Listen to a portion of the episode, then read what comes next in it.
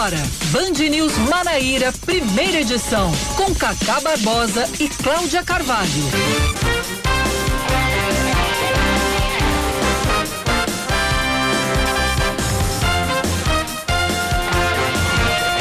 9 horas 27 minutos em João Pessoa, 9 horas 27 minutos na Paraíba. Bom dia, bom dia, bom dia. Hoje que beleza, é sexta-feira, é dia 2, 2 de julho de 2021, começando mais um Band News Manaíra, primeira edição, comigo, Cacá Barbosa, e com o baluarte da comunicação, Cláudia Carvalho. Bom dia, Cláudia. Bom dia, Fortaleza inexpugnável da comunicação e da radiofonia.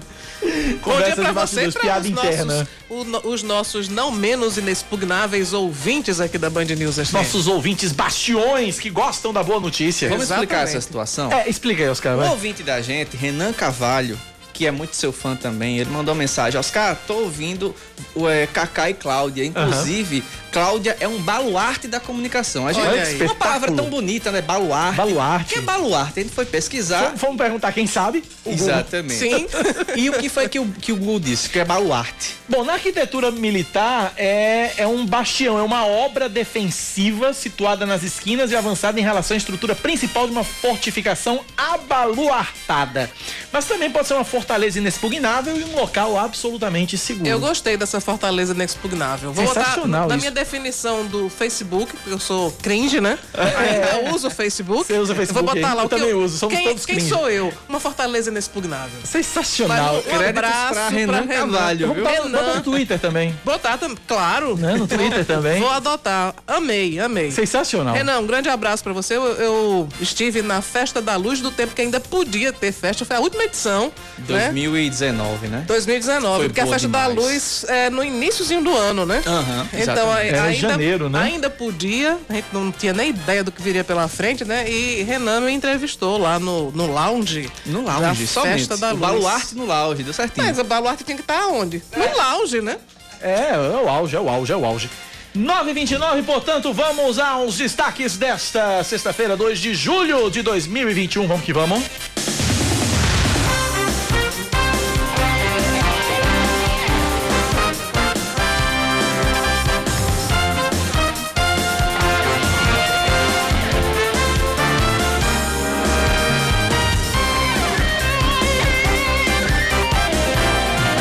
Devem ser divulgados hoje os decretos estadual e municipal com as novas medidas de combate à pandemia em João Pessoa e na Paraíba. Na capital, o texto deve trazer flexibilizações que podem incluir uh, a liberação de mais público em igrejas e a ampliação do horário de funcionamento de bares e restaurantes. As medidas têm como base a saída da capital paraibana de bandeira laranja para amarela na classificação do Plano Novo Normal Paraíba. Outras flexibilizações, como acesso às praias e praças, também estão sendo analisadas pela Prefeitura. A Paraíba recebe amanhã mais 82 mil doses de vacinas contra a Covid-19. De acordo com o secretário estadual de Saúde, Geraldo Medeiros, devem chegar ao estado 29.250 unidades da Pfizer e 52.200. mil Vamos de novo. 52.750 da AstraZeneca. As doses da Pfizer estão previstas para desembarcar no aeroporto Castro Pinto às três da tarde e as da AstraZeneca chegam às 5 horas. Ainda conforme o secretário, a Paraíba deve receber mais 1 milhão e 100 mil vacinas em julho e a mesma quantidade em agosto, totalizando 2 milhões e 200 mil doses. Haja vacina, viu? Graças, Graças a, Deus. Deus. Graças a Deus. Na abertura do ciclo 2021 do Orçamento Democrático Estadual, o governador da Paraíba, João Azevedo, faz entregas simbólicas de obras e assinou ordens de serviços e licitações para as regiões de Itaporanga, Souza e Cajazeiras no Sertão. Foram entregues 16 veículos para a renovação da frota da saúde, reformas de escolas e construção de ginásios. Ah, o governador João Azevedo assinou também ordens de licitação para a construção de escolas, implantação do sistema anti-incêndio do estádio Perpetão em Cajazeiras e para a construção de uma subestação em uma escola em Souza e para a reforma do mercado público da cidade de Sorriso. Somados, os investimentos chegam a 10 milhões de reais. O trecho da linha férrea entre Cabedelo e Mandacaru, na Grande João Pessoa, vai ser interditado amanhã por causa de uma obra que está sendo realizada nesse local. De acordo com a Companhia Brasileira de Trens Urbanos, a CBTU, vai ser instalado no trecho o segundo aparelho de mudança de via no desvio ferroviário que está sendo construído na estação do Poço, em Cabedelo. Por isso, os VLTs vão trafegar apenas entre as estações de Santa Rita e Mandacaru no horário habitual das 5 da manhã ao meio-dia. O ministro Marco Aurélio Melo se prepara para deixar o Supremo Tribunal Federal. Destaque chegando de Brasília com Rafael Procópio. Marco Aurélio Melo manifesta apoio a dois possíveis sucessores dele no Supremo Tribunal Federal. O ministro participou nesta quinta-feira da última sessão plenária dele na corte. O decano se aposentará no dia 12 de julho, durante o recesso do judiciário. Ele recebeu uma série de homenagens dos colegas e disse que torce para o atual advogado-geral da União, André Mendonça. Marco Aurélio Melo não se esqueceu, porém, do procurador-geral da República, Augusto Aras. Com palavras muito amáveis do doutor André Mendonça, que tem a minha torcida para substituir-me no Supremo. Também falo quanto ao doutor Augusto Aras. Seria uma honra para mim muito grande vê-lo ocupando a cadeira que deixo no Supremo. O ministro Marco Aurélio Melo deixa o Supremo depois de 31 anos. O nome do substituto dele só será conhecido após a aposentadoria do decano. Esse pedido foi feito pelo presidente do STF, Luiz Fux, a Jair Bolsonaro. Agora falar de esportes. Rogério Caboclo é afastado por mais 60 dias do comando da CBF e faz acusações. Destaque chegando com Rian Lobo. Rian Lobo, vamos lá. Cadê o Rian Lobo? Fala, Rian, fala, Rian, fala, Rian. Daqui a pouco o Rian fala, porque chegou aqui o telefone aqui para tocar. Agora sim. A cúpula da CBF decide por unanimidade afastar por mais 60 dias o presidente da entidade, Rogério Caboclo. O dirigente já estava afastado preventivamente das funções desde o dia 6 de junho, após denúncias de uma funcionária que afirma ter sido vítima de assédios moral e sexual praticados por Caboclo. Ele nega as acusações. O caso é analisado pelo Comitê de Ética do Futebol Brasileiro. Na mesma reunião que ratificou o afastamento de Rogério Caboclo, também foi definida a limitação dos poderes de compra pelo presidente da CBF. A decisão foi tomada após a aquisição de um avião pelo dirigente com verba da entidade, sem a aprovação da diretoria no dia em que foi alvo de denúncias. Segundo a nova resolução, a aquisição de bens e serviços superiores a 5 milhões de reais terá que passar obrigatoriamente pela Comissão de Finanças da CBF. 934. A semana termina em João Pessoa com previsão de sol entre nuvens pela manhã e pancadas de chuva à tarde à noite, mínima de 22 graus, máxima de 29. Agora, na capital paraibana, termômetros marcam 27 graus. Em Campina Grande, a sexta-feira, de acordo com a meteorologia, também deve ser de sol entre nuvens pela manhã e tem pancadas de chuva à tarde e à noite. A temperatura mínima é de 20, a máxima pode chegar a 26 graus e na Rainha da Borborema, nesse momento, fazem aqueles agradáveis, tradicionais 24 graus. 9:35 na Paraíba, 9911-9207 é o nosso WhatsApp, 9911-9207, o WhatsApp da Band News FM, para você participar nesta manhã de sexta-feira.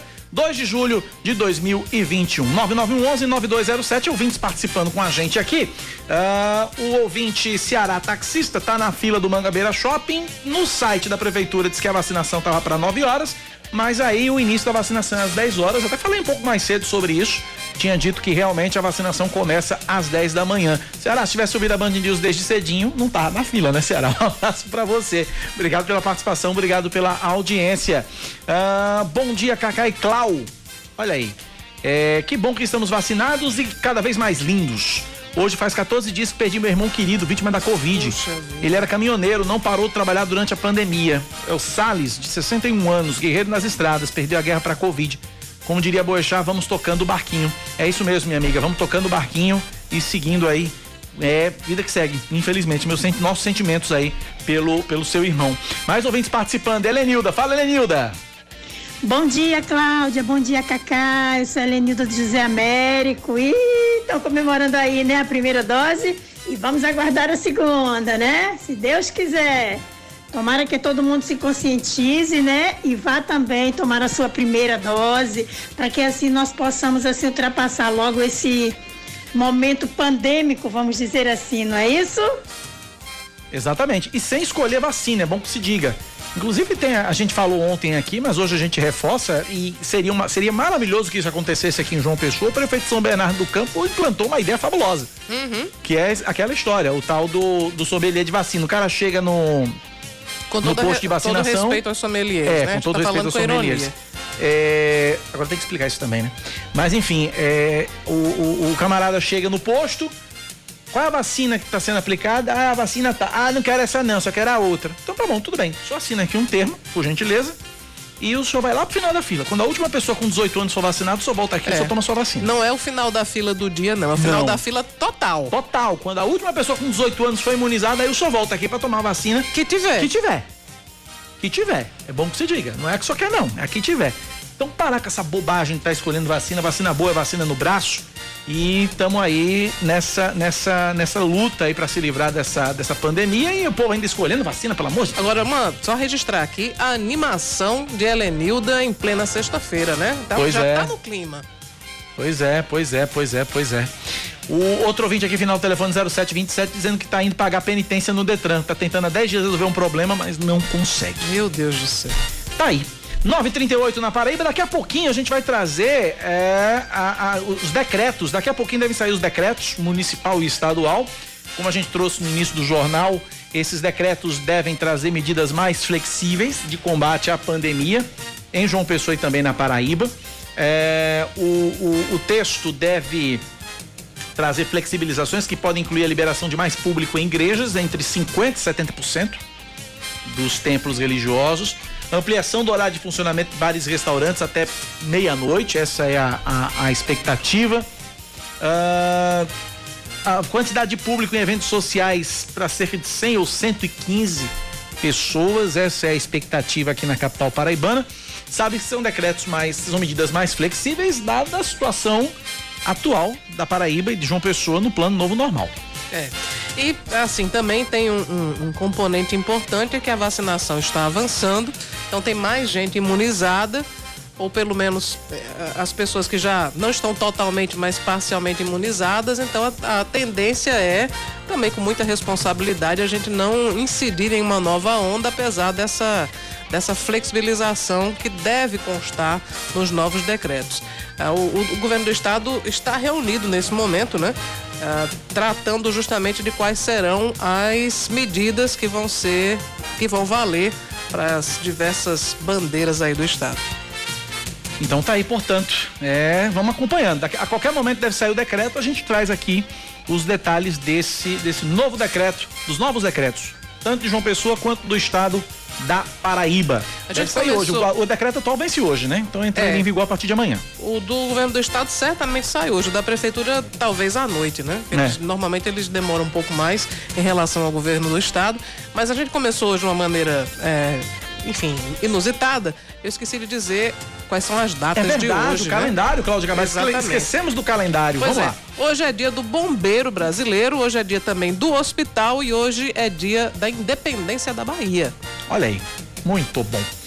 9h40 na Paraíba, 9 da manhã, mais 40 minutos. 9911-9207 é o nosso WhatsApp. 9911-9207. E a CPI, Cláudia Carvalho? A CPI tá cada dia mais surreal, né? Ontem, até o momento em que a gente terminou aqui o, o Band News Manaíra primeira edição, o Luiz Paulo Dominguete tinha começado o depoimento dele e soltou uma bomba lá, né? Disse que tinha um Outra, né? áudio, um áudio em que o, o, o deputado Luiz Miranda, ele aparecia negociando vacina, o que seria algo muito grave, já que o, o Luiz Miranda é o cidadão que foi lá para a CPI da pandemia denunciar o suposto né, esquema da, da Covaxin, a cobrança de propina de um dólar por cada dose de vacina.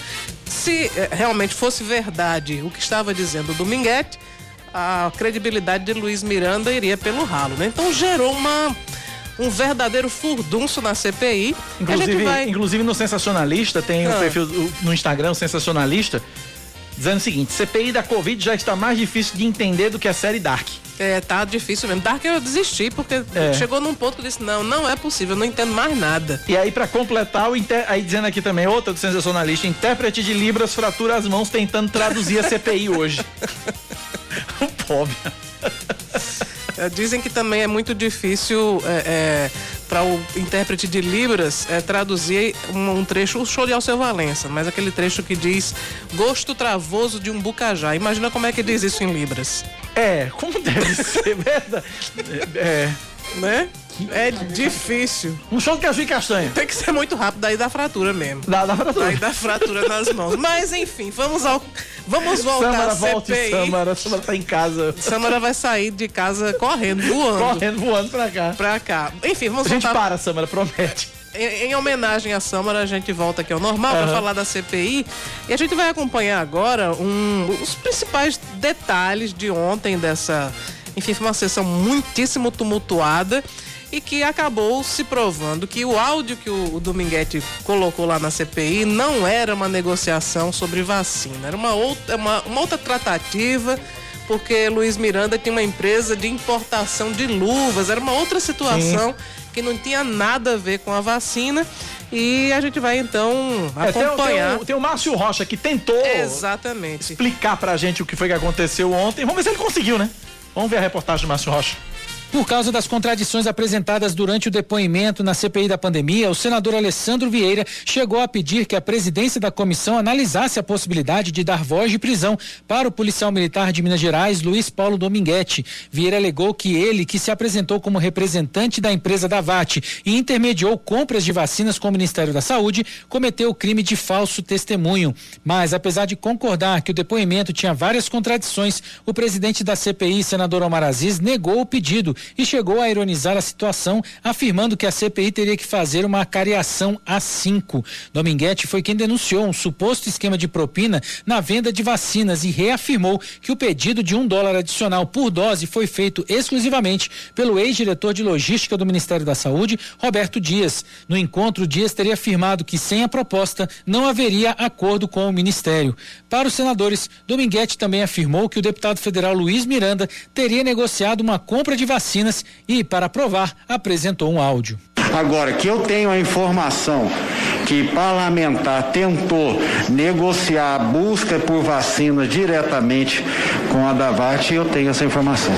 Inclusive, com o áudio dele tentando negociar a vacina, a princípio o Ministério. Depois aqui que fez ac- acusações contra o presidente da República. O Adavat, se não me engano, Cristiano, inclusive tentando negociar a aquisição de compra de vacinas. A acusação teve como base um áudio recebido por um representante da Davat no dia 24 de junho, Cristiano Alberto Carvalho. Após ter sido citado, Luiz Miranda tentou se defender para os senadores, mas acabou impedido. Depois, afirmou que o áudio mostrado durante a sessão da CPI era de uma negociação de luvas da empresa que ele tem nos Estados Unidos e não de vacinas, e que foi enviado em 15 de outubro de 2020, momento que não existiam vacinas disponíveis. Tem que se investigar quem plantou esse cidadão dentro da CPI. A história dele de um dólar, agora mais do que nunca, fica descredibilizada. E se de fato aconteceu, esse é um criminoso quanto mais. Daqui, se ele não sair preso, estará envergonhando todo o parlamento, toda a população brasileira. Justamente após surgirem dúvidas sobre a veracidade do áudio divulgado pelo depoente Luiz Paulo Dominguete, a CPI da pandemia determinou a apreensão do celular dele. É isto. É o que tem pra hoje. Esse celular apreendido durante a CPI pode render uma outra CPI, viu? Sabe-se lá o que é que tem aí. A CPI da ficou, CPI. Ficou uma, uma, uma situação extremamente constrangedora pro seu Dominguete. Vai ter muito o que explicar, né? Vai ter muito o que explicar. O nosso ouvinte aqui, preocupado em não- na CPI não terminar em pizza. É, a Sem risco. Você acha, Glória? Eu acredito que diante de tudo que já foi apurado, alguma coisa tem que sair dessa CPI, né? Não Tem é que ser uma possível. Não, não, eu acho que pizza não, não vai sair, Pizza não. não sai, mas, não.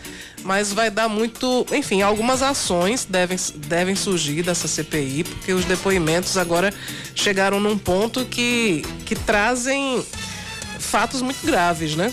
Embora assim, o, o, enfoque da CPI acaba sendo muitas vezes risível, outras vezes lamentável, mas há denúncias muito sérias aí. Esse caso da, da Covaxin tem que ser muito apurado. Então, pelo menos uma apuração muito rigorosa disso deve sair da, da CPI. Para provar que foi mentira ou, mais grave ainda, para provar que foi verdade. Nosso ouvinte preocupado com a pizza é o Marcos Lugares. Um abraço para você, Marcos. Obrigado pela audiência.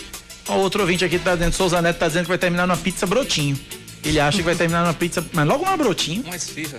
É, é, é uma esfirra vai terminar, se brincar. Enfim, é isto. Tá aí. 9 da manhã, 47 minutos. Antes de conversar com o superintendente da CEMOB, Jorge Moraes, está na linha. Vamos falar de outro superintendente que toma posse hoje. Da PRF, é o novo né? superintendente da Polícia Rodoviária Federal na Paraíba, Giovanni Bosco Farias de Mambro. Ele toma posse logo mais às 10 da manhã no auditório dos Correios. E na cerimônia vai ter a posse, a presença do diretor-geral da PRF, Silvinei Vasquez. Então tá aí, desejar sorte e sucesso ao novo superintendente da PRF aqui na Paraíba, o Giovanni Bosco Farias de Mambro, toma posse já já às 10 horas da manhã. 947 na Paraíba, agora sim, de superintendente para superintendente, a gente tá na linha com o superintendente da CEMOB, Superintendência Executiva de Mobilidade Urbana de João Pessoa, George Moraes, Cláudia Carvalho. Pois é, nós vamos falar, dentre outros assuntos, mas o principal deles é essa mudança no Largo de Tambaú, que deve permitir a passagem de veículos nos próximos dias. Também vamos falar sobre outros assuntos pertinentes ao trânsito da capital. George, eh, seja bem-vindo aqui ao Band News Manaíra. Como é que vai ser? né? Como é que vão se dar essas mudanças no Largo de Tambaú? O que é que muda por lá? Bom dia. Bom dia, Cacá. Bom dia, Cláudia. Bom dia a todos os ouvintes. A expectativa é que em 60 dias a gente possa permitir liberar o tráfego de veículos ah, apenas no sentido centro-praia na Avenida Epitácio Pessoa até o Busto de Tamandaré. Mas deixar bem claro que apenas e tão somente faremos isso após a realização de melhorias no entorno do Largo de Tambaú, ou seja, com a melhoria de calçadas, de estacionamento, de acessibilidade, aquelas ruas que cercam a Augusto Tamandaré, a exemplo da Nossa Senhora Navegantes, Índio Arabutã, Antônio Lira, porque a prefeitura não está olhando exclusivamente para a Avenida Epitácio Pessoa e Largo Tambaú, mas de, da melhoria de todo o entorno. Então, uma vez realizadas essas intervenções, a expectativa é que em 60 dias, em dias específicos, de segunda a sábado, e em horários específicos, de 8 às 16 horas, e esses horários, Cacá, eles foram escolhidos justamente porque entendemos, e é notório, a, a subutilização é, de um dos quarteirões mais importantes do município de João Pessoa,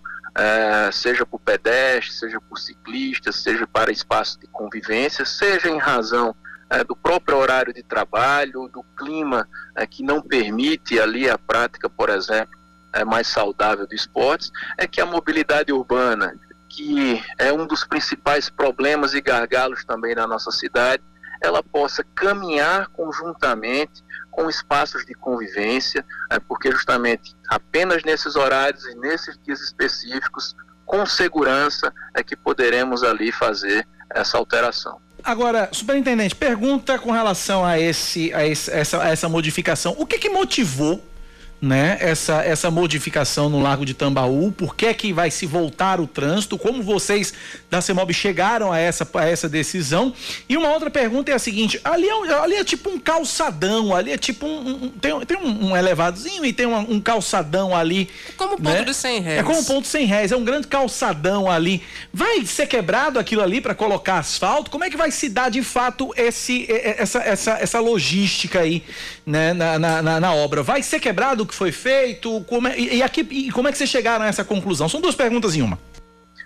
Perfeito, Cacá. É importante o esclarecimento de que todo o investimento que já foi realizado, ele será aproveitado e, claro, melhorado, inclusive com, com acréscimos urbanísticos, paisagísticos. Inclusive, é, vale ressaltar é, que aquele piso que está ali, ele é próprio, ele é adequado, ele é compatível com a circulação de veículos, não haverá depredação, não haverá quebra-quebra, não haverá nem sequer obra física, apenas justamente a melhoria na sinalização, a implantação de radar medidor de velocidade para permitir o tráfego em baixíssima velocidade, no máximo 30 km por hora.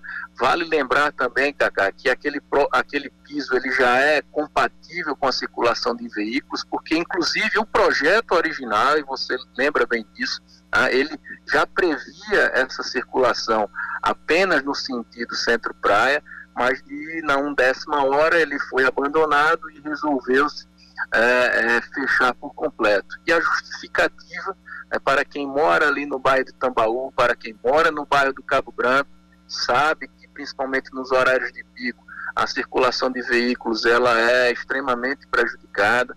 Você conseguir um estacionamento para acessar o próprio é, Largo de Tambaú é bem complicado. Recebemos também pedidos nesse sentido de comerciantes locais, ah, de setores de turismo. Nós temos ali hotéis, pousadas nos arredores do Lago de Tambaú, é, que nos noticiaram as dificuldades para receber hóspedes idosos, hóspedes com deficiências, hóspedes com necessidades especiais. Então, a mobilidade urbana, repito, é essa a nossa ideia de que possa caminhar passo a passo, de mãos dadas, é, também com esse espaço de convivência que, repito, terá um equilíbrio, a harmonia e a democratização do espaço para todos. Cláudio. Ô, George, vocês não temem que essa, essa alteração, que aí vai permitir né, o trânsito apenas do centro, no sentido centro-praia, em alguns é, dias, não são todos e horários, isso não gera uma confusão entre os motoristas? Aí cabe, Cláudia, é, você tem razão na necessidade de educação, de informação, de divulgação. Por isso que desde já agradecemos a, a esse espaço, o papel da imprensa é importantíssimo para gerar é, a melhor informação possível para a população. Claro que teremos todo o cuidado de sinalizar, de seja sinalização horizontal, seja sinalização vertical, Obviamente que na época certa, na época adequada, faremos todo um trabalho é, é, de, de, de, alerta, de educação da população, é, mas entendemos né, que uma vez garantida a segurança das pessoas, é essa obviamente a prioridade número um da Prefeitura de João Pessoa, como eu disse, seja colocando radares medidores de velocidade, seja colocando a, a devida sinalização horizontal e vertical, seja separando com qualidade né, o trecho né, no sentido praia-centro, permanecerá interditado na Avenida Deputados Pessoa, né, com nossos agentes de mobilidade nas ruas, né, não, não teremos ah, grandes dificuldades e rapidamente a população ah, incorporará e se educará e, e se adaptará. Jorge, essa semana foi divulgado um ranking aí das cerca de 10 mil infrações de trânsito que já foram lavradas, já foram feitas apenas esse ano. E chamar atenção, porque a liderança desse ranking fica com estacionamento proibido. João Pessoa tem uma área central que é caótica nesse sentido de estacionamento e que há algum tempo havia sido criada a Zona Azul para disciplinar essas vagas e fazer com que houvesse um rodízio. Os motoristas poderiam ficar duas horas no máximo, depois teriam que sair para ceder a vez para outras pessoas e fazer com que eh, esses condutores, os veículos pudessem, eh, enfim, mais veículos pudessem fazer uso do, do, estacionamento, já que não há tantas vagas assim na região central. Nós já falamos uma outra, em uma outra oportunidade, você disse que a prefeitura estava fazendo uma licitação para resolver nessa situação. Como é que, a quantas anda a questão do estacionamento, na, na, principalmente na zona central de João Pessoa e a substituição aí da Zona Azul? Você tem razão, Cláudia. Hoje um dos principais problemas no centro histórico de João Pessoa é a ausência de rotatividade e vagas de estacionamento, prejudicando o comércio, é um dos pleitos da Associação Comercial Paraibana, porque justamente isso não impulsiona e não incentiva as pessoas a procurarem o centro da cidade, porque simplesmente não conseguirão estacionar seus carros com facilidade. Então, nós divulgamos há, há, há pouco tempo, na nossa, nas nossas últimas conversas, lançamos o edital de manifestação de interesse privado, fizemos um chamamento público, oito empresas de todo o Brasil se habilitaram, empresas de São Paulo, de Pernambuco, uh, de Minas Gerais, do Paraná. Oito empresas se habilitaram, está correndo o prazo para que elas apresentem o projeto. Temos até o final de julho para que elas apresentem esses projetos, como se dará estacionamento no, no né, esse novo modelo de zona azul que a gente, claro, deseja e espera que seja mais tecnológico, mais digital, que o cidadão possa identificar a sua vaga de estacionamento com mais velocidade, estacionamentos verticais no centro da cidade, temos certeza que é essencial. Ah, então, são oito empresas que apresentarão esses projetos. E o que é melhor, Cláudia, esses projetos pertencerão ao município de João Pessoa. Nós teremos é, é, essa contribuição por parte da iniciativa privada para que nos dê ideias, novos modelos, é, novos pensamentos, é, modelos que são replicados nas principais capitais do Brasil, para que através de audiências públicas que a CEMOB realizará na Câmara de Vereadores, no Tribunal de Contas, com a participação do Ministério Público, de toda a sociedade civil, para que a gente possa aí sim definir o melhor modelo e a expectativa é que isso seja implantado aí no, até o final do ano, início de 2022. Ouvintes começam a participar aqui com a gente. O Bruno Lobo, ele tá pedindo aqui para dar uma olhadinha na rua do Detran do Valentina, se possível colocá-la mão única. Ele diz que a rua que fica por trás é bem larga e paviment, é, pode ser pavimentada para fazer um binário ali. Tem algum plano ali para aquela área ali perto do Detran Valentina, superintendente? É, nós temos é, diversos estudos em gestação na, na é claro que aquela área do Valentina é, é, está no, sempre no nosso radar, inclusive devido à fortíssima expansão imobiliária ali naquela localidade. É, nós temos uma intervenção hoje em curso é, ali no, no bairro Zé Américo, na Avenida Hilton Souto Maior, que inclusive é, é, desde logo aproveito para que finalizaremos as obras na próxima quinta-feira, certo, Cacá? Aí, pedindo, agradecendo a compreensão da população, claro, em razão da retenção, em razão da, da, dos transtornos que as obras físicas ocasionam, mas sem dúvida alguma que sentiremos uma melhor fluidez no trânsito ali no bairro Zé Américo, no bairro de Água Fria, é, ligação para Mangabeira, ligação para Cristo no outro sentido. Então, o bairro do Valentino, o bairro do Geisel, estaremos, é, hoje está sendo realizada a tomada de preço, a, a licitação para a rotatória do Campo Santos. Hoje é, está correndo essa licitação é, na Secretaria de Infraestrutura. Então, é, toda aquela zona sul da cidade tão importante, Valentina, que será contemplado em pouco espaço de tempo com terminal de integração, é, também cuja licitação já ocorreu. Então temos ali, é, fica registrada a sugestão aí do, do ouvinte para que a gente possa implantar um binário ou qualquer outra melhoria nesse sentido. Outro ouvinte, o Endre dos Bancários, ele te pergunta com relação ali no final das três ruas, na altura do Colégio ISO, está impraticável no horário de saída dos alunos. É, é um grande empreendimento, é, Cacá, claro, ali em relação ao Parque das Três Ruas, né, foi noticiado aí na, na última semana, existe um projeto de mobilidade importantíssimo, que é a ligação do Parque das Três Ruas com o anel viário, o anel universitário ali da, da UFPB. Será uma obra relevante, inclusive para desafogar a Avenida Sérgio Guerra, principal dos bancários, que na minha modesta opinião é um dos, dos corredores mais é, problemáticos de João Pessoa. Então o Parque das Três Ruas ele será, será contemplado.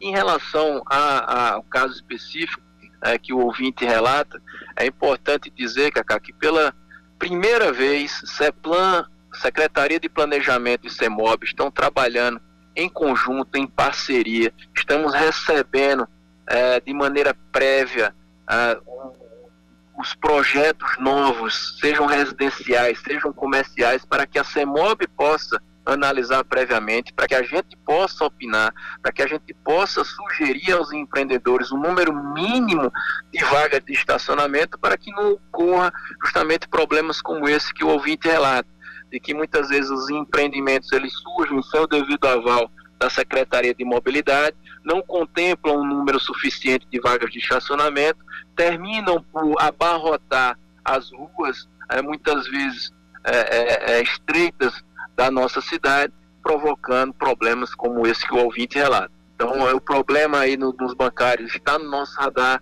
e traremos sim soluções em curto prazo.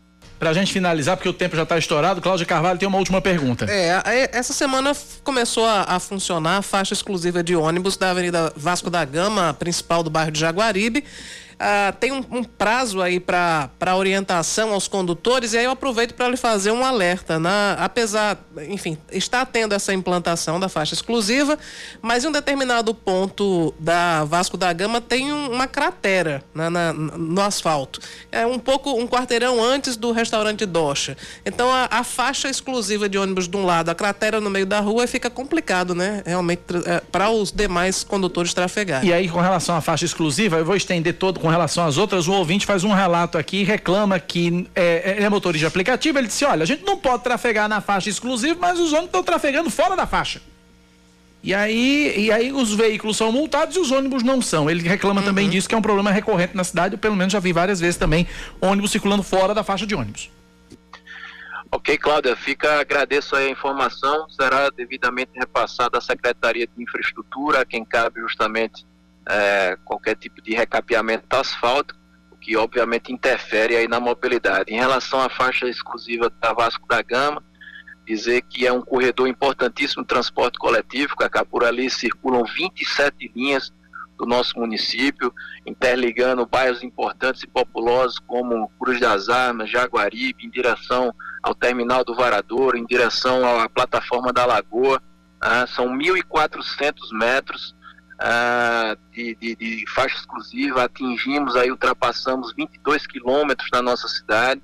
Deixar claro para a população que é um equipamento importante de mobilidade, porque permite que o ônibus ele trafegue sem paradas, sem interrupções, gerando mais agilidade, mais é, eficiência, mais velocidade é, para os mais de 130 mil pessoenses que diariamente utilizam o transporte coletivo. E sim, é, já oficiamos todas as empresas concessionárias para que os motoristas é, de ônibus eles respeitem também a faixa exclusiva uh, e, e, alertando para a implantação desse equipamento, mas como você disse, um período educativo de 10 dias, onde não haverá obviamente qualquer tipo de, de infração é, e nossos agentes estão orientando as pessoas é, para que é, é, todos os motoristas eles possam ali se acostumar, se adaptarem, se adequarem a esse novo equipamento que sim trará melhorias para o transporte coletivo. Só para fechar mesmo, Cláudio falou do buraco ali na Vasco da Gama, e aí um outro ouvinte, aí você anota também para encaminhar para a Infra, secretário. Ele disse que no Pedro Gondim foi, foi implantado um semáforo, uma modificação do trânsito, e aí ele diz o seguinte: que para acessar a BR-230 tem que seguir na Alfredo Coutinho de Lira, que é a mesma Avenida Minas Gerais, e aí nesse trecho o asfalto tá muito ruim, ele pede o recapeamento. Então coloque aí na sua agendinha também para encaminhar para a Infra, além do buraco que Cláudio relatou lá em Jaguaribe, esse trânsito difícil, é, esse asfalto complicado lá no Pedro Gondim, secretário. No mais é isso. Obrigado, superintendente da CEMOB, Jorge Moraes, conversando com a gente aqui na Band News. Um forte abraço, obrigado pela atenção. Obrigado, Cacá, obrigado, Cláudio, todos os ouvintes da Band News, CEMOB sempre à disposição. Obrigado pela participação. São 10 da manhã, 4 minutos na Paraíba, 10 e 4. A gente vai para o intervalo, volta já já com mais notícias aqui na Band News FM. Band News FM. Em um segundo, tudo pode mudar. Léo que escapa pelo lado esquerdo do ataque. Band News Manaíra, primeira edição.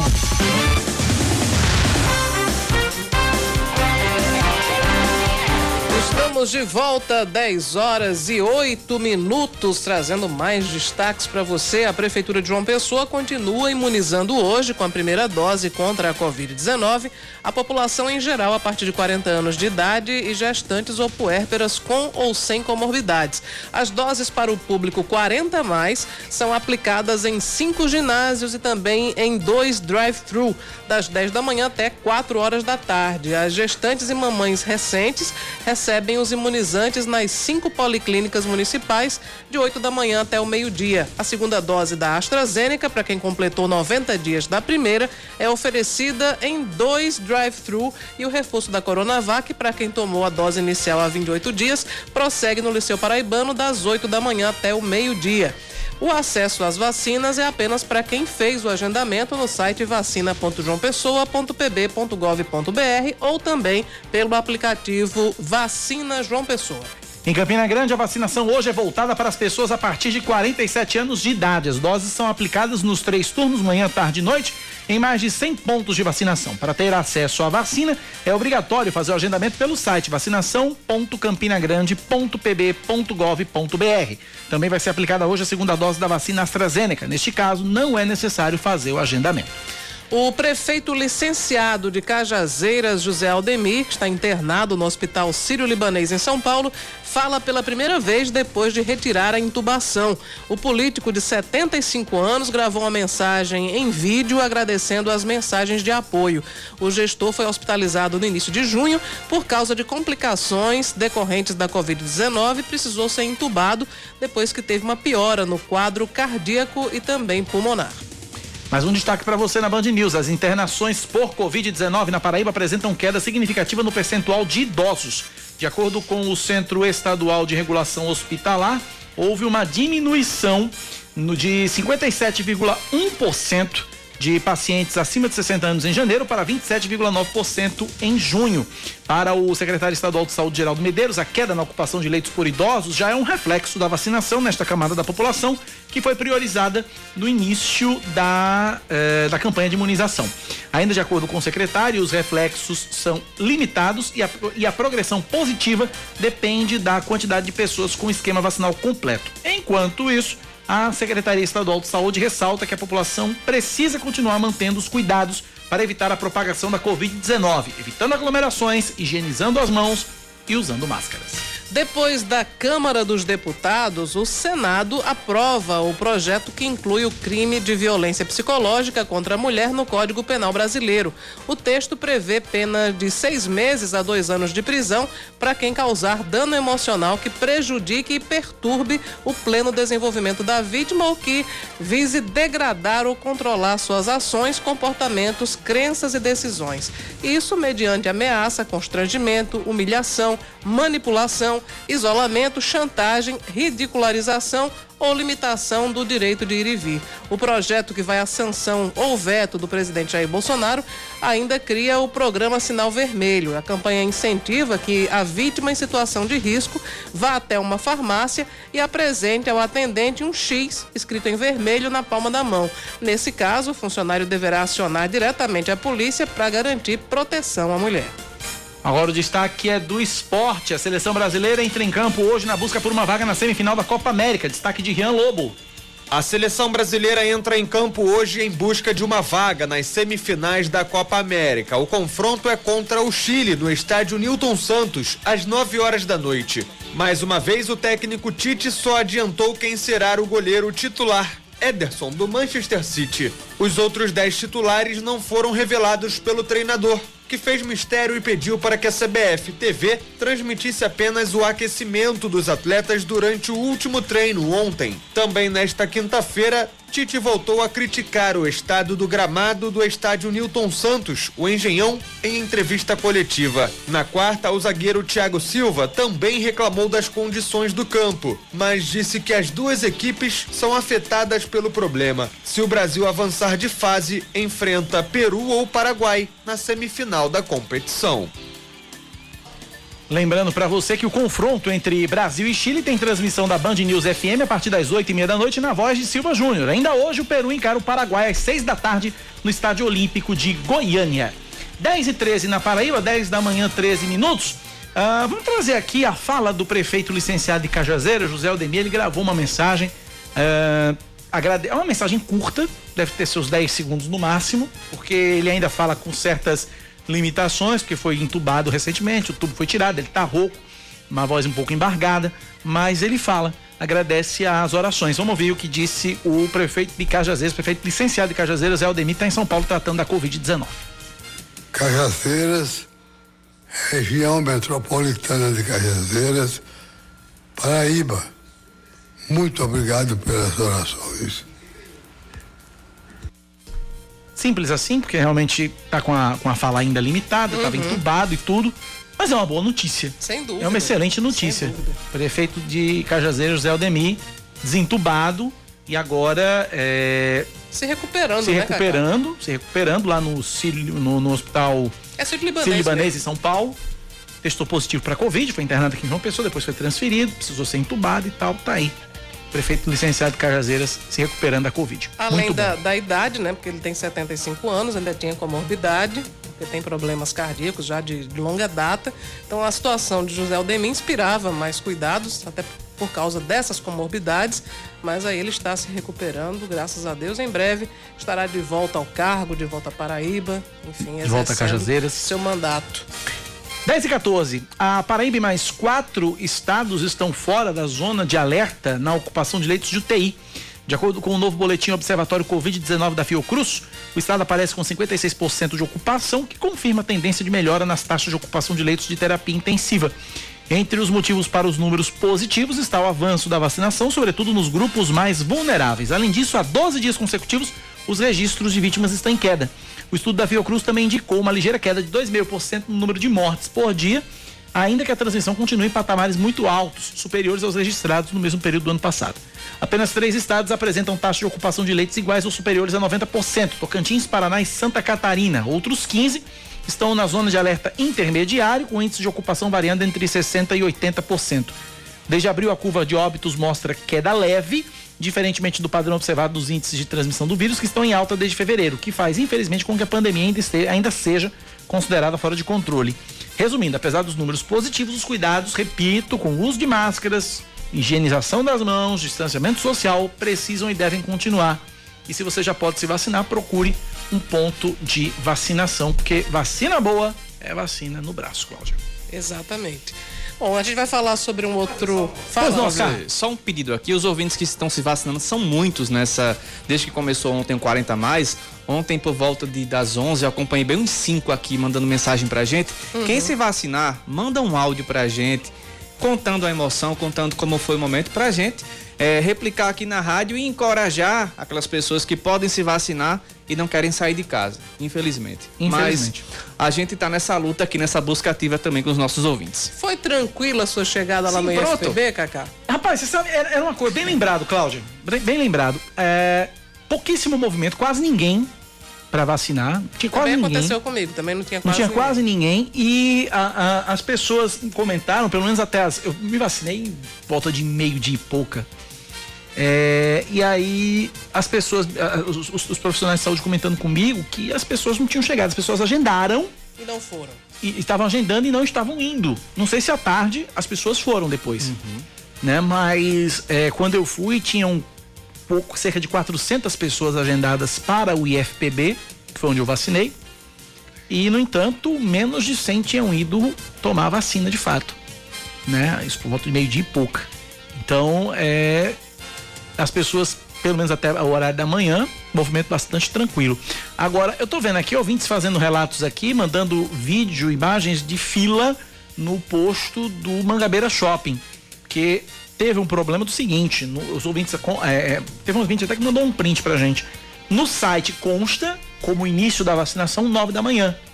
Mas a prefeitura, a Secretaria de Comunicação nos informou que a vacinação começaria às 10 e de fato começou às 10 da manhã. Então houve esse desencontro de horários, as pessoas indo para a Chegaram fila mais cedo. chegaram mais cedo para tomar a vacina, ficaram um tempo a mais esperando. Ontem no Santuário Mãe Rainha no Bessa, onde os ouvintes estavam, né, mandando mensagem, começou com atraso a vacinação. Começou de 10 para as 11. Então a fila de carros do Santuário Mãe Rainha, para quem conhece a área lá no Bessa, já estava chegando no Carrefour, próximo à BR, inclusive. Então tiveram ouvintes aí que passaram duas horas e meia esperando, mas isso por conta desse atraso na chegada das vacinas. E a prefeitura pede que não adianta chegar mais cedo. Se chegar mais cedo, a fila vai ser grande do mesmo jeito. Porque a vacina está garantida. Exatamente. Você, É tá- só você agendou, a vacina sua é hora. sua, ninguém vai pegar na sua frente. Ninguém vai Exatamente. pegar na sua Tem vez. gente chegando de 9, de 8 da manhã. E a gente replicou a informação aqui que só seria aberto às 10, como a prefeitura nos informou na noite passada. Enfim, não adianta chegar mais cedo, porque os portões vão abrir e eu vou estar lá. Chegue na sua hora, na hora certa que dá certo. Tá garantido, como você disse. É, a vacina tá garantida. Você agendou, tá lá, a dose é sua. Então não precisa fazer fila, não precisa chegar cedo pra tomar vacina, não. Tá lá. Ninguém vai tomar sua vacina. 10 e 19 na Paraíba, Cláudia Carvalho. E agora sim vamos falar das academias que estão investindo pesado para se adaptarem às mudanças impostas pela pandemia. Quem não abre mão da boa forma tem que seguir os protocolos para manter a saúde de todos. E nesse caso não adianta economizar.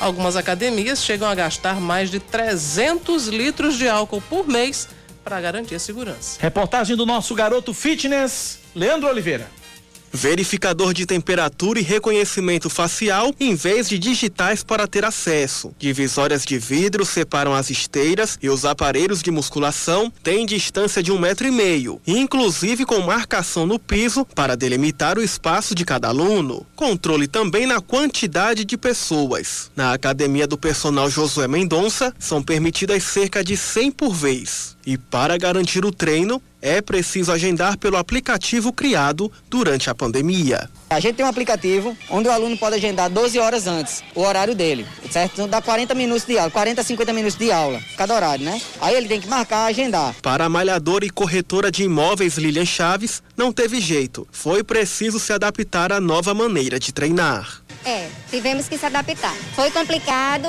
mas fazer o quê? Espero que isso tudo passe rapidinho, né? Mais de um ano após o início da pandemia, treinadores, funcionários e frequentadores até já encaram com normalidade as restrições. O uso da máscara é obrigatório e o álcool em gel é constante para higienizar os equipamentos. Rotina de quem não abre mão de se manter em forma e com saúde, como é o caso da estudante Cecília Lopes. Todo um ritual, todos os dias, no início e no fim. Como eu faço oito aparelhos, então oito, digamos 16 vezes, né? Duas vezes. A gente tem que se cuidar, cuidar da saúde e cuidar para não levar para casa algum tipo de doença ou até trazer, né? Caso tenha. Mais de 30 mudanças foram necessárias para atender os protocolos de segurança sanitária, o que resultou em um investimento alto nas cinco unidades da academia do Josué Mendonça. O valor ultrapassou os 50 mil reais só em equipamentos. O gasto com material de limpeza triplicou. São 3 mil reais por mês.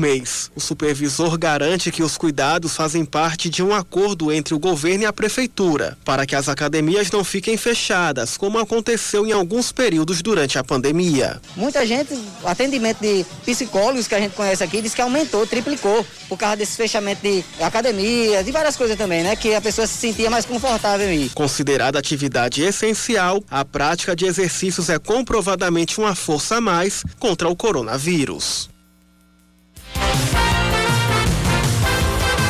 10 da manhã, 21 minutos na Paraíba, 10 21 intervalo?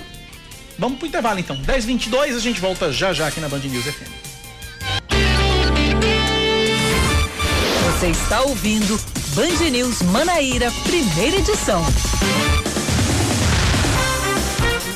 10 horas 25 minutos. Morreu hoje no Rio de Janeiro, aos 102 anos, o empresário e ex-deputado federal Teutônio Neto, fundador do jornal Correio da Paraíba. No último dia 18 de maio, Teutônio perdeu o filho, Júnior Teutônio, de 61 anos, vítima de câncer agravado por complicações da Covid-19. Ainda não há informações sobre o velório e o sepultamento do empresário, que nasceu em Santana dos Garrotes, em 28 de novembro de 1918. O governo do estado distribui mais de 100 mil doses de vacinas contra a Covid-19. Desse total, 21.102 são da Pfizer e 79.265 são da AstraZeneca. Os imunizantes foram distribuídos para todos os 223 municípios paraibanos que devem acatar o critério único de vacinação por idade. Bahia da Traição e Marcação receberam apenas doses para completar o esquema vacinal da população, porque todos os adultos já foram contemplados com a primeira dose. Dados do CAGED, Cadastro Geral de Empregados e Desempregados, indicam que quase 3 mil postos de trabalho foram gerados na Paraíba em maio.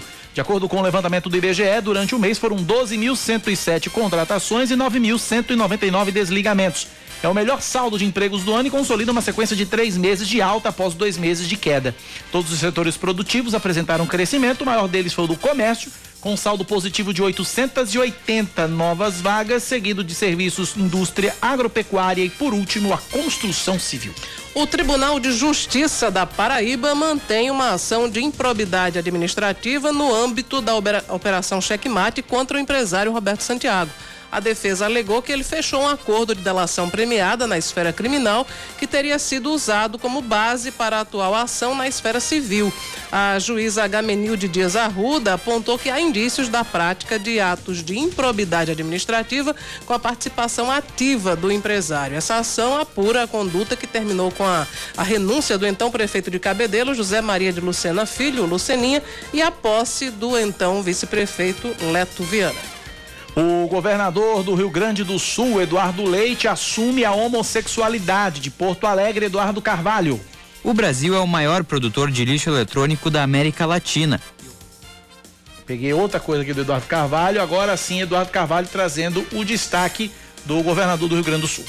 O governador do Rio Grande do Sul, Eduardo Leite, assumiu publicamente ser homossexual. A declaração foi feita em entrevista ao jornalista Pedro Bial, exibida ontem na TV Globo. Desde as suas primeiras campanhas eleitorais, Leite é alvo de ataques homofóbicos. Nesse Brasil com pouca integridade nesse momento, a gente precisa debater o que se é, né? Para que se fique claro e não se tenha nada a esconder. Eu sou gay, eu sou gay e sou um governador gay. Não sou um gay governador, tanto quanto Obama nos Estados Unidos não foi um negro presidente, foi um presidente negro tenho orgulho. Após a repercussão da entrevista, o governador agradeceu em suas redes sociais as mensagens de apoio que recebeu. Ontem, em entrevista à Rádio Bandeirantes, Eduardo Leite afirmou que uma terceira via na eleição de 2022 pode ser viabilizada pela rejeição a Lula e Jair Bolsonaro.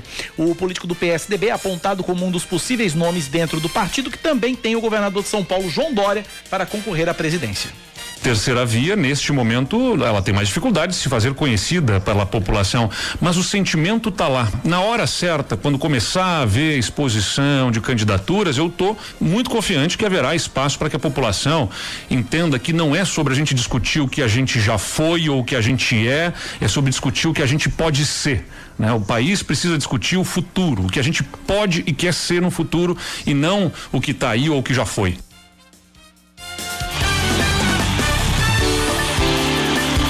Trazer agora a manchete do esporte.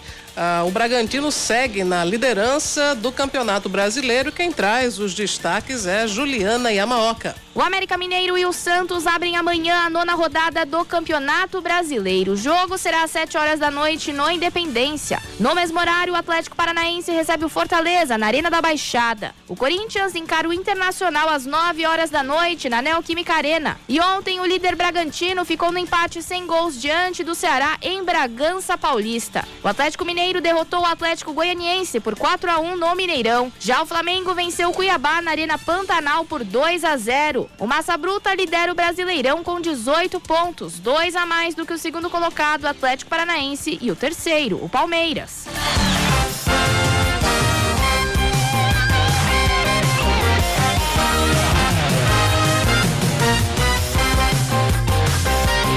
São 10 e meia na Paraíba, 10 da manhã, mais 30 minutos. Cláudia, é, morreu, morreu hoje pela manhã, vítima de Covid, de complicações da Covid-19, o radialista paraibano Roberto Fortunato de Amorim.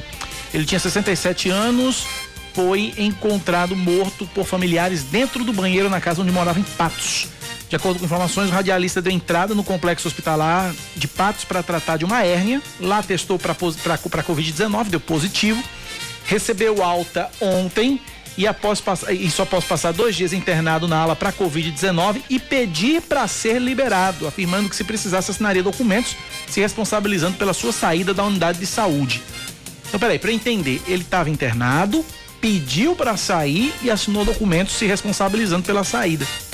Roberto Fortunato era uma grande referência no jornalismo radiofônico de Patos, apresentava o jornal Espinharas Notícias na Rádio Espinharas FM. Não há informações sobre o velório e o enterro do radialista. É, em Patos também houve uma outra morte ontem, no, ontem à tarde, no fim da tarde, é, que foi de uma pessoa muito conhecida lá na cidade, que era o Carlinhos. Carlinhos era um, um rapaz que era, tinha um problema de obesidade mórbida 300 é, quilos. É, ele, ele, chegou a 420, é, né? Emagreceu. Mas aí ele fez um tratamento médico, dieta, enfim, uma série de cuidados e conseguiu emagrecer e ficar com cerca de 196. Mas aí depois ele largou a dieta, bom, enfim, Carlinhos. É, o nome completo dele era Carlos Antônio dos Santos Freitas, tinha 34 anos. Ele estava internado no setor de isolamento Covid do complexo do Hospital Regional de Patos desde a segunda-feira. Estava ocupando um dos leitos de UTI, estava entubado, com quase 300 quilos. Ele sofreu ontem, no fim da tarde, uma parada cardíaca e não respondeu às diversas tentativas de reanimação que foram feitas pela equipe do hospital. A história de Carlinhos é, é muito triste, Cacá, porque ele, além da obesidade mórbida, ele também tinha problemas mentais. Houve uma época que, inclusive, ele ficou pedindo esmolas lá no centro da cidade de Patos. Eu lembro, eu lembro desse episódio. É, e, enfim, também muito triste a morte dele aos 34 anos, é muito jovem, mas uma pessoa que enfrentou extrema dificuldade na, na breve passagem que teve aqui pelo planeta Terra. Fala, Oscar, 10h32. Deixa eu fazer um convite aqui ao meio-dia, hoje, temos uma rodada de entrevistas no Muito Mais, né, Cláudia? Sim. Ao meio-dia, temos Kátia Fonseca, apresentadora do Melhor da Tarde, da Band, vai conversar com Olha, Gerardo. Rabelo. É, sobre culinária, enfim, sobre entretenimento, enfim. E às 12h30, Cláudia e Gerardo vão en- entrevistar Flávio Dino, novo nome do PSB, novo nome forte do PSB. Cláudia, o que é que pode ter de interessante nessa entrevista que vocês estão preparando? Tem muita coisa que eu sei. Tem muita coisa, Mas qual vai né? ser o foco? Bom, vai- enfim, a gente vai falar sobre o, consórcio Nordeste, Uhum. as questões de, de combate à pandemia. Vamos falar também como é que ele, como uma das lideranças da esquerda, como é que ele analisa o andamento da CPI da pandemia e essa denúncia recente aí que, que pesa contra o, o, enfim, o Ministério da Saúde. Que é suspeito de ter operado aí, pelo menos alguns dirigentes do Ministério da Saúde, operado um esquema aí de cobrança de propina. Saber por que foi que ele trocou aí o partido dele pelo PSB. Enfim, qual a avaliação também que ele faz da postura de Ricardo Coutinho aqui na Paraíba, os rumos do PSB Nacional? Tem muita coisa pra gente perguntar pra ele. Pois é, e vocês da- daqui da Band News vão poder acompanhar simultaneamente uma parte dessa entrevista na 103.3, logicamente para quem não puder acompanhar na TV, tiver dirigindo tal, tiver em casa, enfim, almoçando, vai poder acompanhar também na 103.3 FM a partir das 12h30. 10 da manhã, mais 34 minutos agora na Paraíba, são 10 e 34 com diminuição no número de casos. A UPA Doutor Raimundo Maia, em Campina Grande, volta a atender casos clínicos. A unidade volta a ofertar atendimentos clínicos de ortopedia, reforçando a rede de atendimento a pacientes com outras patologias e desafogando a UPA Doutora Demar Dantas no bairro da, do Dinamérica.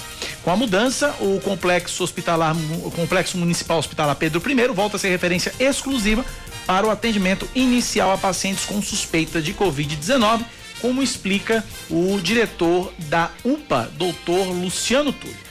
Havia uma procura bem menor pelo serviço, com isso o Pedro I passa a ser essa referência Covid do município, sabendo que lá temos o, enferme- eh, o leite de enfermaria leite de UTI disponível.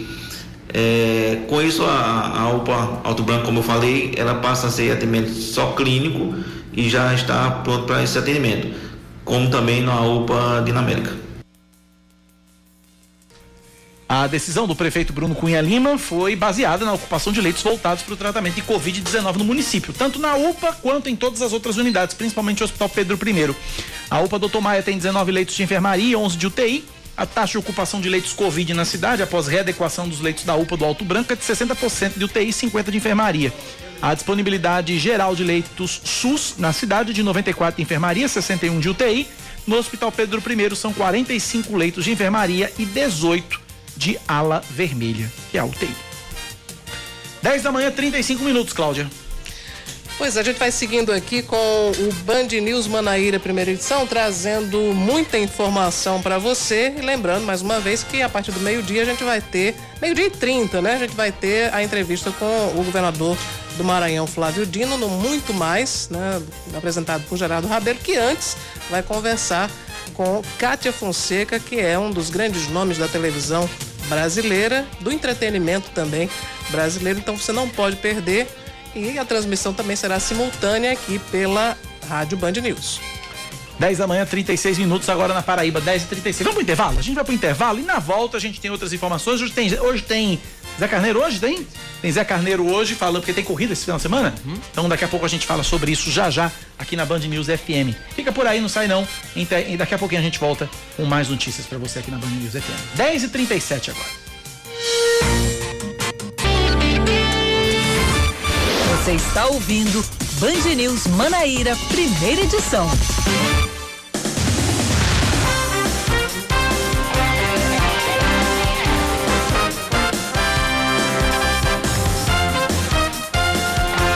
Dez e quarenta nos pregos, de volta com o Band News Manaíra, primeira edição. A Paraíba registra apenas 462 novos casos de Covid-19 entre quarta-feira e ontem. Também foram confirmadas no mesmo período 22 mortes pela doença. De acordo com a Secretaria Estadual de Saúde, o baixo número de contaminados, 462, se deu por causa de uma instabilidade no sistema e SUS notifica que está com dificuldade em inserir os dados. Agora, a Paraíba tem 396.904 casos confirmados e 8.628 vítimas. O a ocupação total de leitos de UTI adulto, pediátrico e obstétrico em todo o estado é de 55%.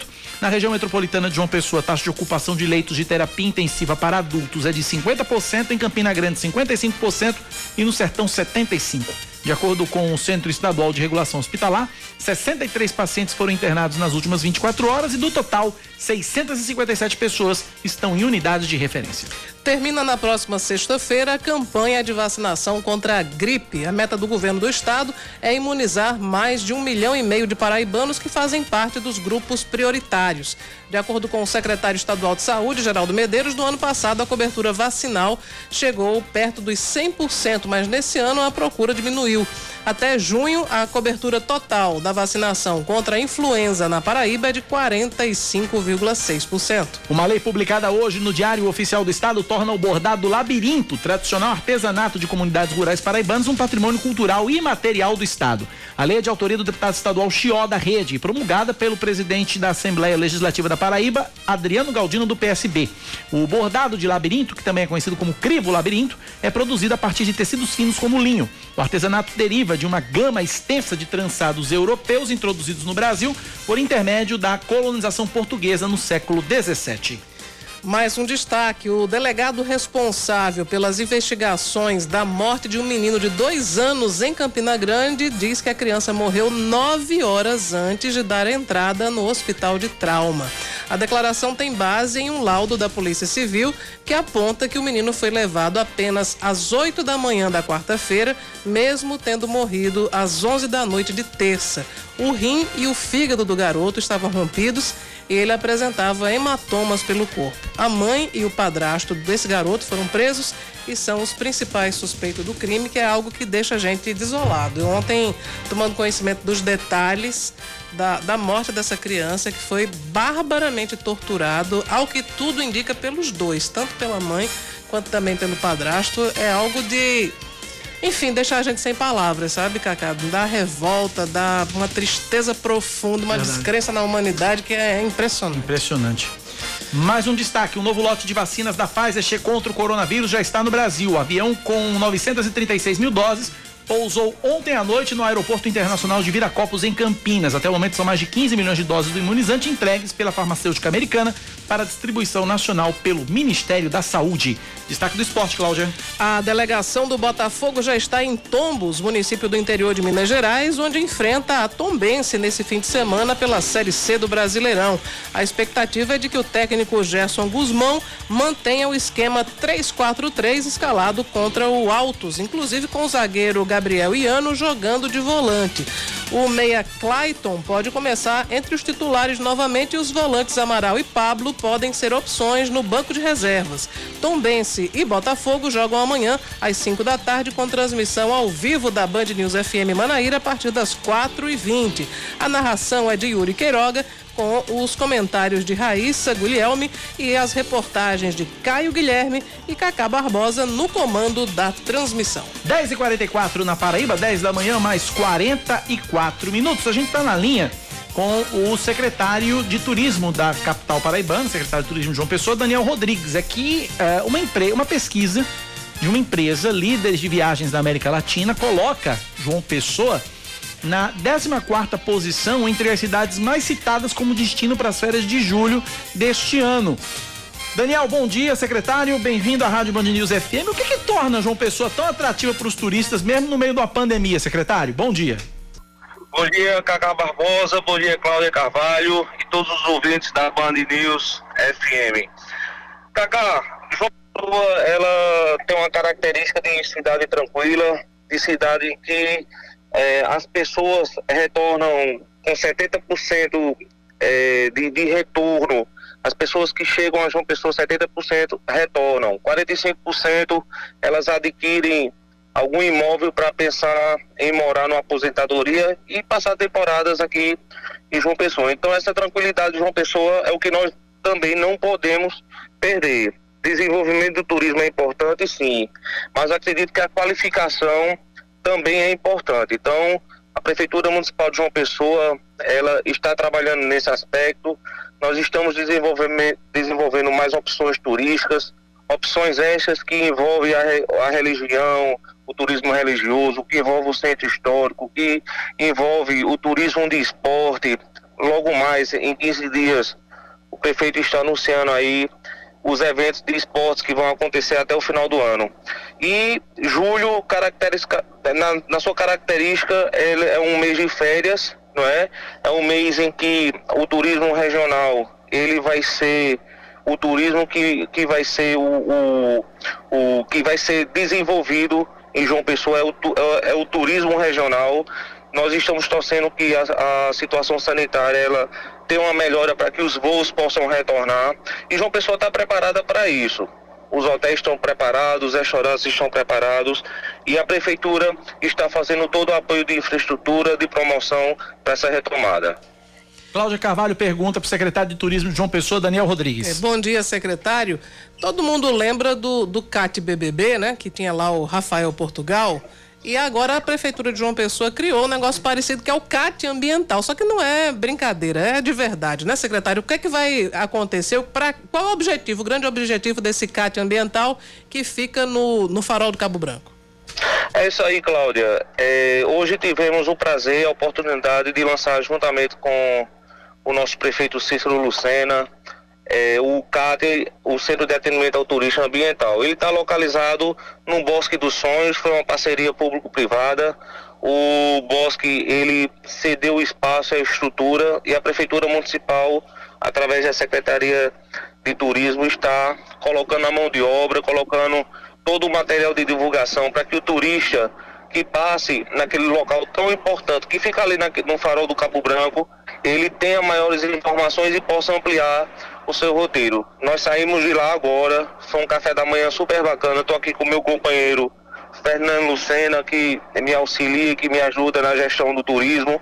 E o turista que vem a João Pessoa, ele vai com certeza ficar bem informado. Já o terceiro posto que nós estamos lançando, em 20 dias de gestões, nós reabrimos o Centro de Atendimento de Turista na Praia de Tambaú. Nós lançamos o, o Centro de Atendimento do Turista volante, ele fica todos os dias em pontos turísticos diferentes, uma van nova com pessoas preparadas para desenvolver esse trabalho e hoje lançamos o, o CAT ambiental. Secretário, para a gente finalizar, uma pergunta rápida com relação a esse decreto que está para sair a qualquer momento. É, a expectativa é justamente melhorar, inclusive, a situação para o lado do setor turístico, para o lado do trade, né, secretário?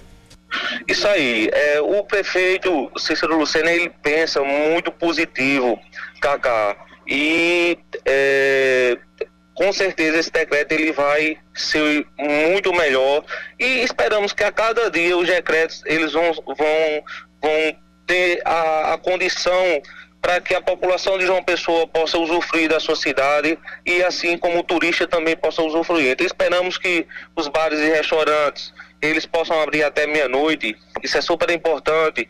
Talvez os eventos já vão começar a abrir com número limitado e o, o João Pessoa abre suas portas para que o turista ele possa vir curtir também a gastronomia, que é um dos nossos planejamentos na Secretaria de Turismo no nosso desenvolvimento. Conversamos, portanto, com Daniel Rodrigues, secretário de Turismo de João Pessoa. Obrigado, secretário. Um abraço, até a próxima. Obrigado, Cacá. Obrigado, Cláudia. Estou à disposição.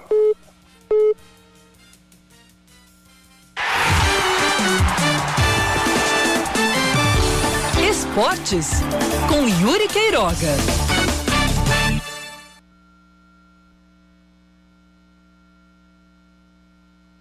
Este fim de semana de futebol reserva jogos decisivos daqui a fora, saindo dos times paraibanos e chegando à seleção brasileira.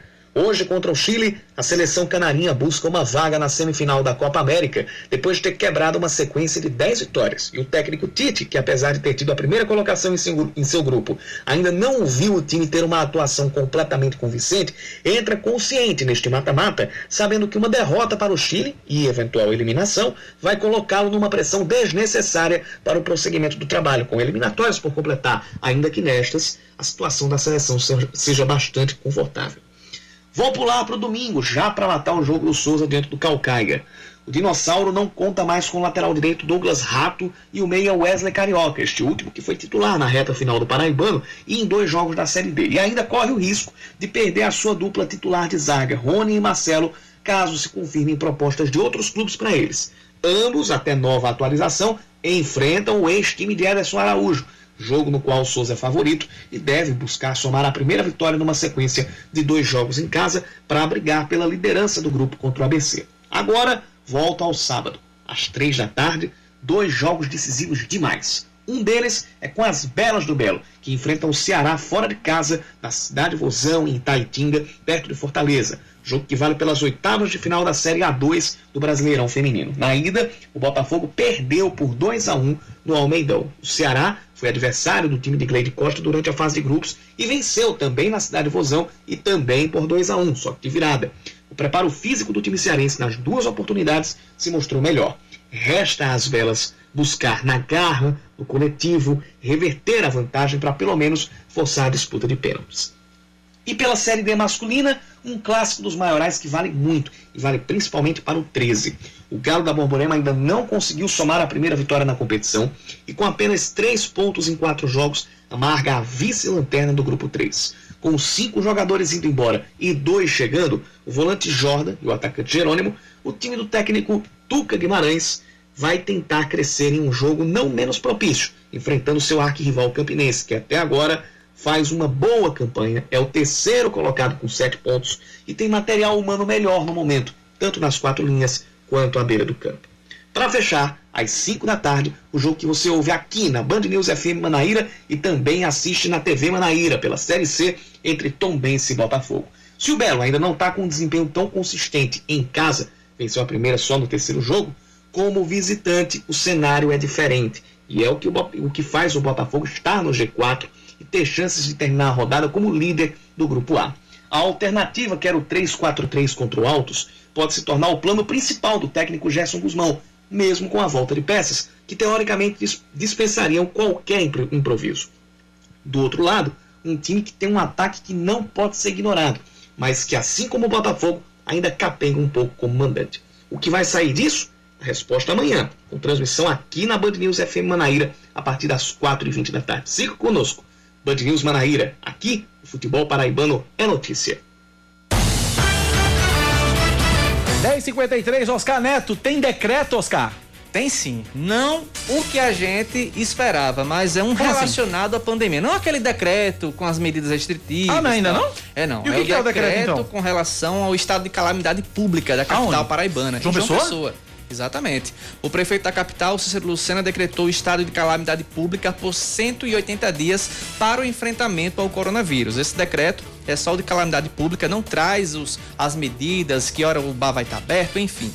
A portaria tem validade por 180 dias e leva em consideração as ações emergenciais para amenizar os impactos da pandemia. Com isso, as secretarias têm permitidas, eh, ficam permitidas, aliás, a adotar medidas excepcionais para combater a Covid em todo o território da capital e vão poder editar atos normativos à regulamentação e execução de ações administrativas em razão ao período de calamidade. No entanto, esse texto precisa ser aprovado pela Assembleia Legislativa e essa mensagem já foi encaminhada segundo Cícero Lucena. Não, Cícero encaminha para a Câmara, né?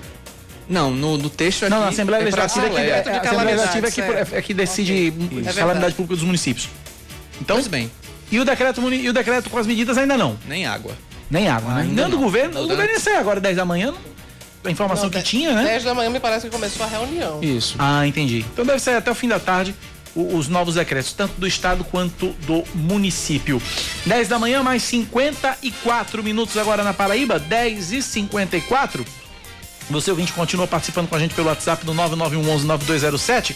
Fernando Ramalho, ontem, eh, ele pediu, anteontem, ele tinha pedido o número do Detran, né? Que não conseguia entrar em contato. Nós Sim, fornecemos o WhatsApp do um WhatsApp. Detran. Exato. E ele disse que foi prontamente atendido. Conseguiu aí receber a mensagem e foi resolveu, resol- conseguiu resolver o problema dele. Fernando Ramalho. Obrigado, Fernando. Abraço pra você. Obrigado pela confiança aqui no nosso trabalho aqui, no trabalho sério, no jornalismo que a gente faz aqui. A gente faz jornalismo aqui, jornalismo mesmo, ouvindo todo mundo e, e- e o papel social do jornalismo é ajudar quem tá do outro lado nos acompanhando. Então, obrigado, Fernando, pela participação e pela confiança na gente aqui. E é muito 10h55. bacana quando a gente consegue, Cacá, ajudar a, a- a vida das pessoas, né? Às vezes é um problema simples, mas que acaba trazendo um- uma dor de cabeça tremenda, né? Ainda bem que ele conseguiu aí um contato com o Detran e pode, através do WhatsApp, de maneira prática, organizar ah, os, enfim, a- a- os problemas que ele precisava res- resolver lá no Departamento Estadual de Trânsito. Olha, Cláudia, cerca de 9 mil pessoas ainda não tomaram a segunda dose da vacina contra a Covid-19 em João Pessoa, mesmo já concluindo o prazo eh, de três meses necessários para isso. Eh, a estimativa é da Secretaria de Saúde do município, que está fazendo a busca ativa desses retardatários.